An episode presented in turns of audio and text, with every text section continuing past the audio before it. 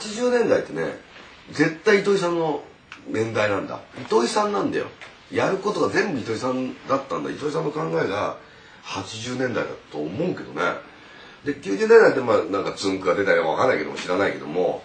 80年代は確実に糸井重里っていう人の影響下にあったと思う全部が。うん。だから俺は教えてもらったのはなんだろうな。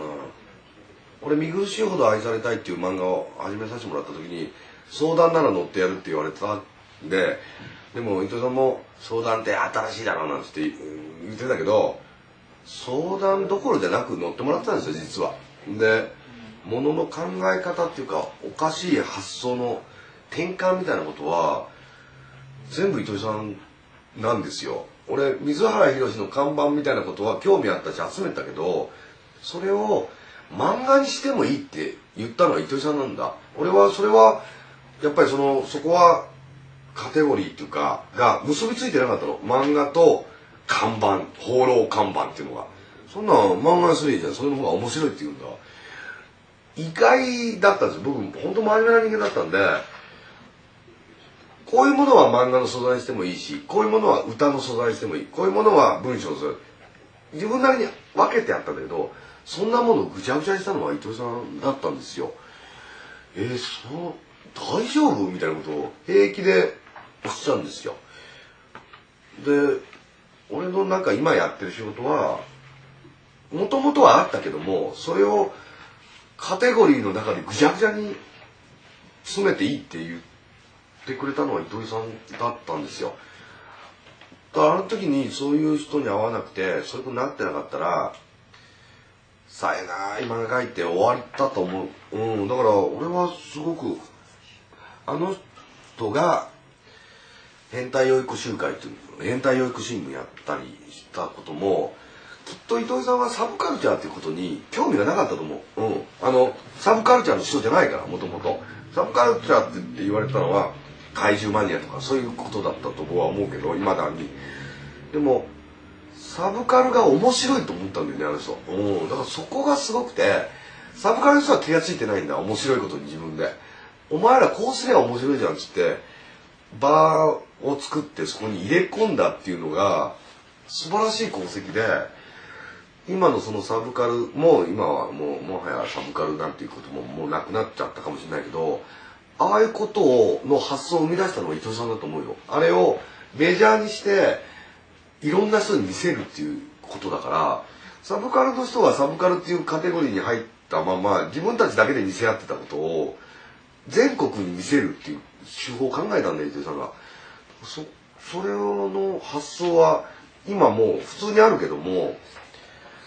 一番最初に言い出したり発想したのは確実に伊藤さんだと思う。うん。だから本当は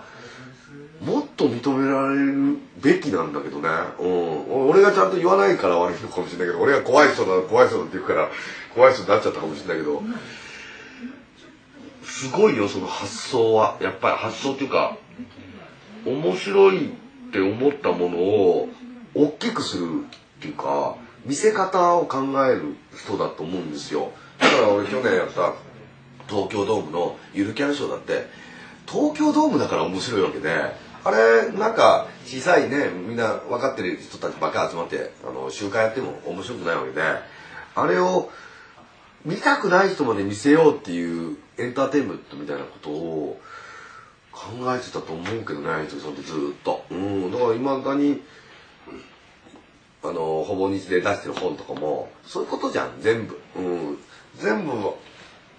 あの人のやり口は一緒だと思うよ昔から。うん。それは一番俺社員でもなかったけど一番遠いとこにいたけど一番間近に思った伊藤さんのことはすごく。うん。あとはソープでおごってもらったことだね。あれは大きかったね。あれはもう本当にね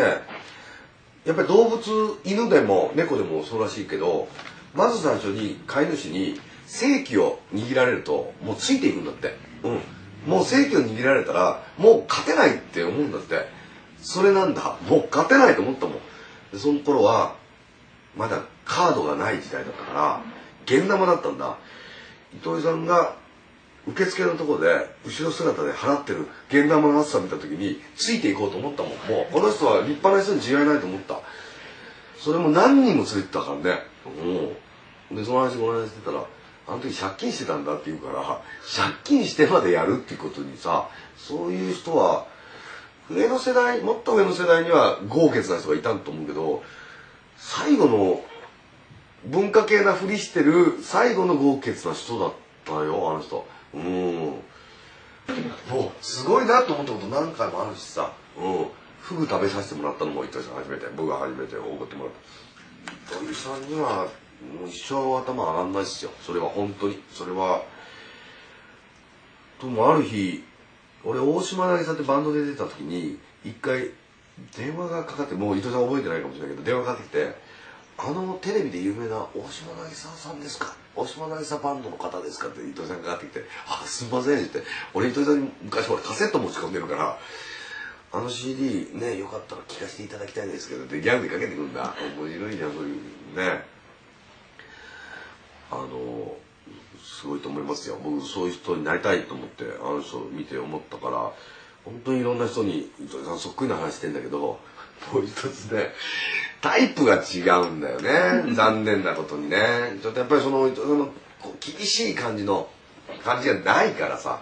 怖い感じ出してんで今。ものすごい怖い、うん、蔵王権現みたいな山岳宗教を入れてるから今もう